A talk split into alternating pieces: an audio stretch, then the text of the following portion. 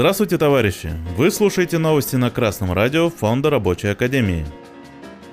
Сегодня в выпуске. В Челябинской области в разгар горячего сезона уволились сотрудники лесопожарной станции. Сотрудники фабрики Nestle в Перми заявили о давлении прокуратуры. Портал 74.ru сообщает, что из Долгодеревенского пожарно-производственного участка в Челябинской области ушли сразу 6 человек, от начальника до водителя. Люди уволились из-за низких заработных плат в 12-15 тысяч рублей. В начале года они уже писали заявление, но им тогда сказали, подождите немного, сейчас все будет. Прошло больше полугода, ничего не изменилось. А всем нужно кормить детей и платить кредиты. Эта лесопожарная станция третьего типа самая большая и ответственная в Челябинской области. Ездит на возгорание по всему региону. В Главном управлении лесами Челябинской области заверили, что никакой критичной ситуации из-за уволившихся сотрудников не создалось. Лесопожарная станция разбросана по нескольким населенным пунктам, и там осталось еще 14 человек. В этом году в Челябинской области полыхают беспрецедентные лесные пожары. В июле горели Карталинский и Нагайбакский районы. С огнем боролись несколько дней. В результате чрезвычайной ситуации погиб пенсионер, пытавшийся отстоять свой дом, а также сгорело более 70 домов в двух населенных пунктах. Иной раз поражает, какие же крохоборы находятся у власти и осуществляют диктатуру буржуазии. Неужели Челябинская область со всеми ее крупнейшими заводами разорилась, если бы подняла в 3-4 раза крохотную зарплату всего нескольким работникам, которые осуществляют очень важную для региона работу? Но в рамках буржуазного мышления все выглядит складно. Все, чей труд не приносит прибыли, рассматриваются как источник убытков – Кому не нравятся низкие зарплаты, могут уходить, а нагрузки переложат на других. И, конечно же, без доплат. А даже если уволятся все пожарные, учителя, врачи, зарплату повышать не будут.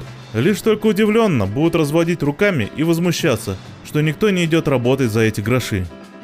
Только при власти рабочего класса все трудящиеся смогут получать достойную оплату их труда – ведь только рабочий класс кровно заинтересован в развитии и росте благосостояния всех членов общества.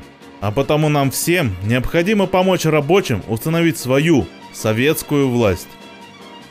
В Перми члены правкома фабрики Nestle заявили о давлении со стороны Краевой прокуратуры и Госинспекции труда.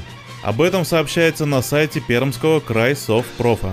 По информации организации, надзорный орган потребовал персональные данные членов первичной профсоюзной организации, а также провел опрос сотрудников на фабрике. Вопросы, адресованные членам профсоюза, касались проведения профсоюзной конференции. Однако, как предполагает в профорганизации, это формальный повод для оказания давления на правком из-за развивающегося конфликта вокруг изменения графика сменности для работников предприятия. В марте этого года стало известно о конфликте первичной профсоюзной организации Nestle в Перми с руководством кондитерской фабрики. Поводом стал новый график работы, сокращающий время отдыха. Руководство профсоюза также объявило о начале коллективного трудового спора между сторонами. Новость сайта ура.news. Мы в новостях на Красном радио Фонда Рабочей Академии часто приводим примеры, когда прокуратура – помогала работникам добиться справедливости и пресечь нарушение их трудовых прав со стороны работодателя. Но не стоит забывать, что у нас государство диктатуры буржуазии, и прокуратура – один из таких буржуазных органов. А потому она будет отстаивать интересы буржуазии. И ситуация в Перми – наглядный тому пример.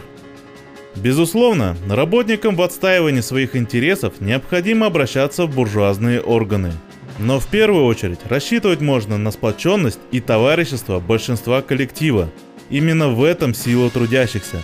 Только совместно можно улучшить свое положение. А новости читал Марат Мигранов с коммунистическим приветом из Свердловска.